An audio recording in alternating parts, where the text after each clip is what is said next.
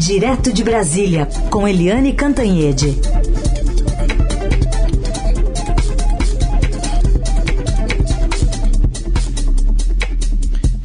Oi, Eliane, bom dia. Bom dia, Raíssen, Carolina, ouvintes. Oi, Eliane, bom dia. Vamos falar um pouquinho sobre essa decisão do Supremo Tribunal Federal uma decisão que pode abrir um novo leque de opções ou um, um, um novo momento para o PT, né? Especialmente para esse presidente Lula. É, essa decisão de hoje é importante porque ela tem uma consequência em, em cadeia, né? Uma consequência assim dominó, né? Tem um efeito dominó. A decisão da segunda turma é se o, aquela decisão do ministro Ricardo Lewandowski de liberar para o presidente Lula, para toda a defesa do, do ex-presidente, aquelas mensagens hackeadas entre o é, então é, juiz Sérgio Moro e os procuradores da Lava Jato, se aquele material todo liberado pelo Ricardo Lewandowski pode ser mesmo liberado ou não, e se tem validade como prova ou não. E por que que há essa dúvida? Né, o, a Procuradoria-Geral da República questionou a validade, a, a validade o, a Associação Nacional dos Procuradores da República também questionou, o núcleo duro da Lava Jato em Curitiba questiona por quê? Porque essas conversas foram obtidas ilegalmente, foram hackeadas e depois divulgadas pelo site do Intercept Brasil. São conversas do Moro com os procuradores, inclusive com o procurador Deltan Dallagnol, que era o chefe da Força Tarefa da Lava Jato em Curitiba e é, aquela história, né? O, a, o, a defesa do ex-presidente Lula quer usar esse material para é, votar, para exigir a suspensão do Moro nos casos envolvendo o presidente Lula, principalmente começando pelo caso do triplex do Guarujá pelo qual ele já foi condenado e preso, inclusive.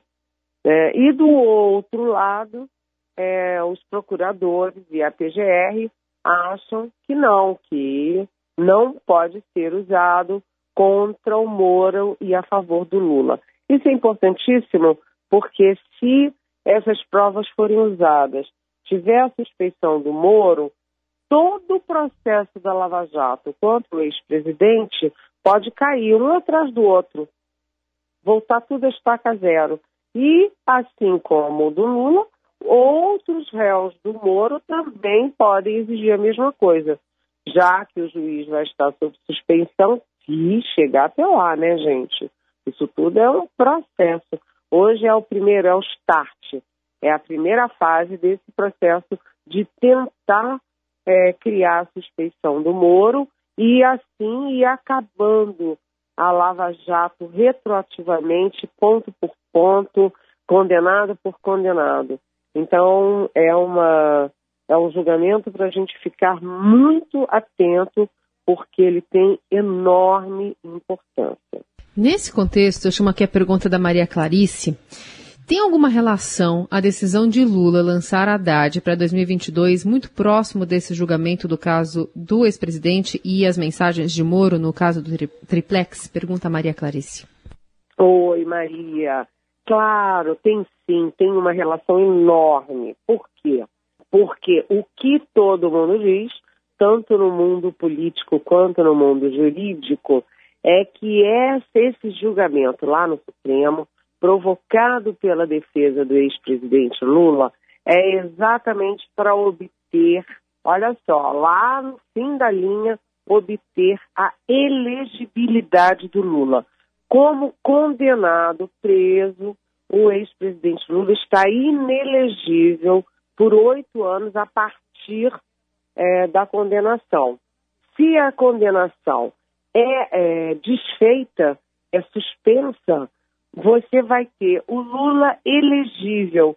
Portanto, isso pode inclusive abrir espaço para que o Lula seja candidato à presidência em 2022.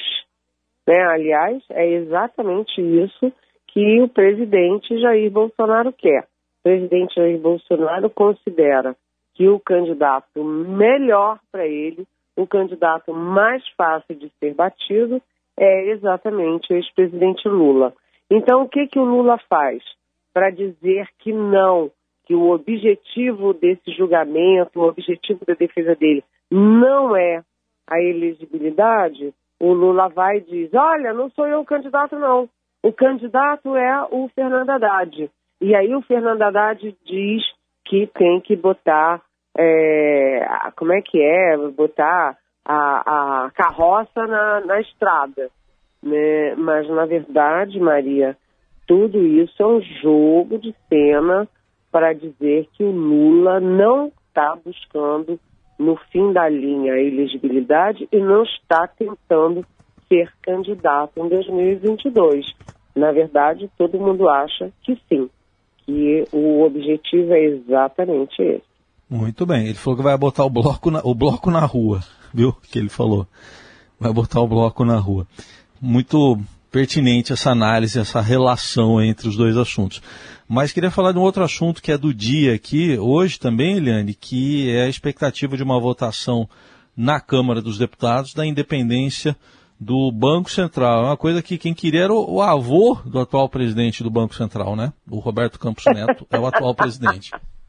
É, exatamente. Era o ex-senador e ex-embaixador, já falecido há bastante tempo, Roberto Campos, que queria a, independência do Banco Central. E essa discussão começa em 1991. Veja bem, hein? Possivelmente muitos dos nossos ouvintes nem eram nascidos. Mas o fato é o seguinte: é, o Roberto Campos Neto, que é o atual presidente do Banco Central, está negociando isso internamente dentro do governo, negociando com as lideranças partidárias. Esse projeto já passou no Senado e hoje está prevista a votação na Câmara dos Deputados. A ideia é, é dar uma, um diferencial ao presidente do Banco Central. Como é hoje? Hoje é como se fosse um ministro qualquer, né? O presidente da República escolhe a seu bel prazer nomeia os ministros e o presidente do Banco Central, que é demissível. Se o presidente não gostar de uma decisão do presidente do Banco Central sobre juros, sobre qualquer coisa, vai lá e demite o presidente do Banco Central. O que, que esse projeto que deve ser é, votado hoje na Câmara prevê? Que o presidente do Banco Central tem mandato. É um mandato de quatro anos que não coincide com o presidente, com o presidente da República. Então, o presidente da República é eleito num ano e o presidente do Banco Central é, é nomeado e sabatinado pelo Congresso num outro ano diferente. E tem um mandato de quatro anos. Para que isso?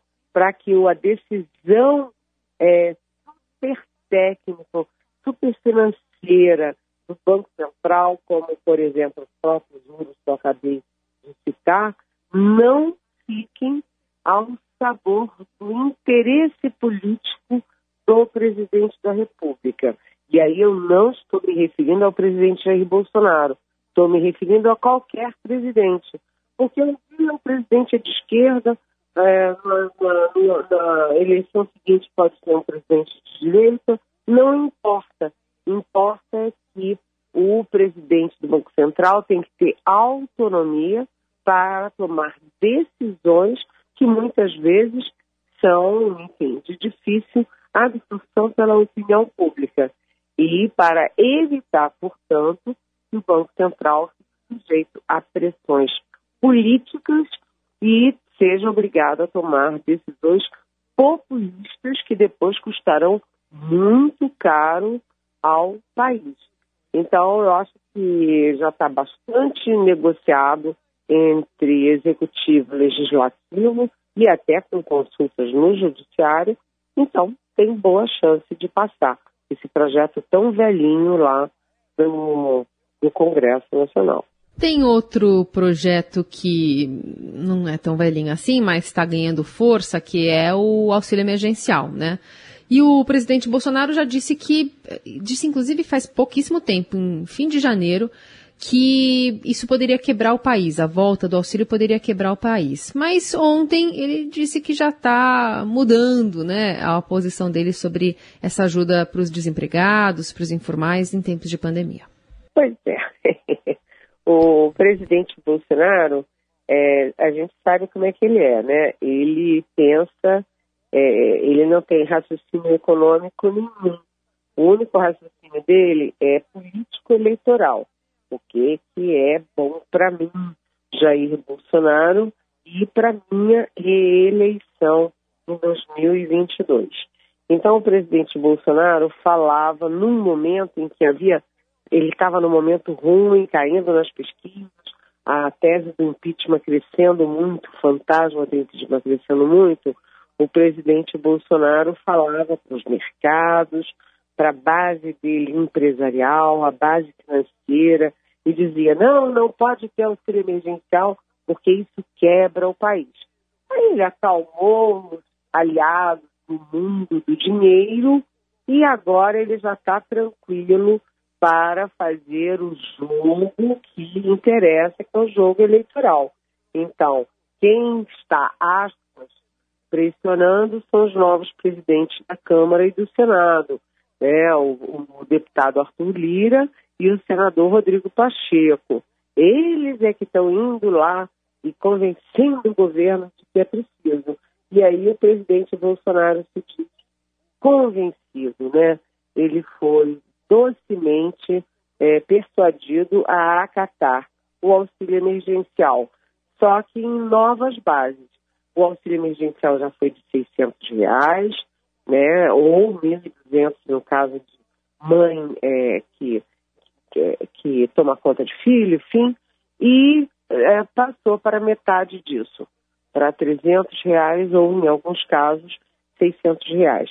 E agora a ideia é fazer de 200 reais com um universo menor de beneficiários e por um tempo pré-estabelecido de três meses e isso tudo, evidentemente, Bolsonaro espera que caia é, a favor dele, né? Que ele fique com os louros. O Congresso aprova, mas quem fica com os louros é ele. É por isso que ele voltou atrás, Carolina. Muito bem. Aliás, vamos fazer um momento aqui de relembrar né, o que disse o presidente ontem e o que disse em janeiro. Vai ter uma prorrogação. O ideal é a economia voltar ao normal. Estão com dificuldade? Estão. Grande parte da população está com dificuldade? Está. É mais um endividamento. Se você não fizer com responsabilidade isso, você acaba tendo a desconfiança do mercado, aumenta o valor do dólar, passa para 100 reais e vai impactar no preço do combustível. Fica uma bola de neve. Não é assim, vou fazer, vou dar. O problema é que nós temos, se fosse fácil, eu tinha resolvido. Chefe, o Brasil está quebrado, chefe. Eu não consigo fazer nada. Eu queria mexer na tabela de imposto de renda. Né? Teve sim, vírus potencializados pela mídia que nós temos, essa mídia sem caráter que nós temos. Verdade. Tá, Eliane, para recordar aqui o nosso ouvinte. Pois é, né?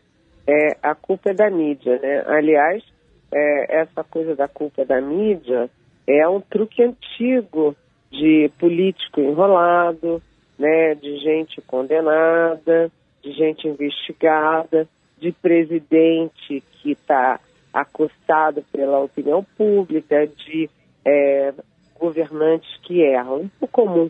E ontem eu vou pegar carona nesse comentário, Carol, Heisen ouvintes, para dizer que o Arthur Lira, o novo presidente da Câmara, simplesmente está tirando o comitê de imprensa da Câmara, que fica ali pertinho do plenário, a gente fica sentado ali no comitê, né? É, os grandes jornais, as televisões e tal. E aí você tem acesso ao plenário com seu crachá. tem uma porta que vai direto para o plenário. Então você entra, ouve um debate, ouve, é um, faz uma pergunta ali para um parlamentar, para um deputado qualquer, volta e você já escreve ou já fala para o seu rádio, já entra na sua televisão ali do lado. O Arthur Lira quer expulsar os, os, os é, é, jornalistas, expulsar a imprensa para o subsolo, bem longe do plenário e dos parlamentares. E isso, evidentemente, está causando furor entre os jornalistas de Brasília, porque quem tentou fazer isso, por exemplo, foi o Severino Cavalcante, aquele, né? Severino Cavalcante, que todo mundo lembra que entrou, foi um cometa, entrou e saiu rapidinho da presidência da Câmara. Ou quem tentou também foi Eduardo Cunha, aquele que está preso, né, cheio processos e condenações. E agora Arthur Lira já chega tentando espantar o fantasma da imprensa de perto dele. Por quê? Porque a imprensa diz as verdades que eles não gostam de ouvir. Ou seja, nem na ditadura isso aconteceu, foi, a, foi na democracia.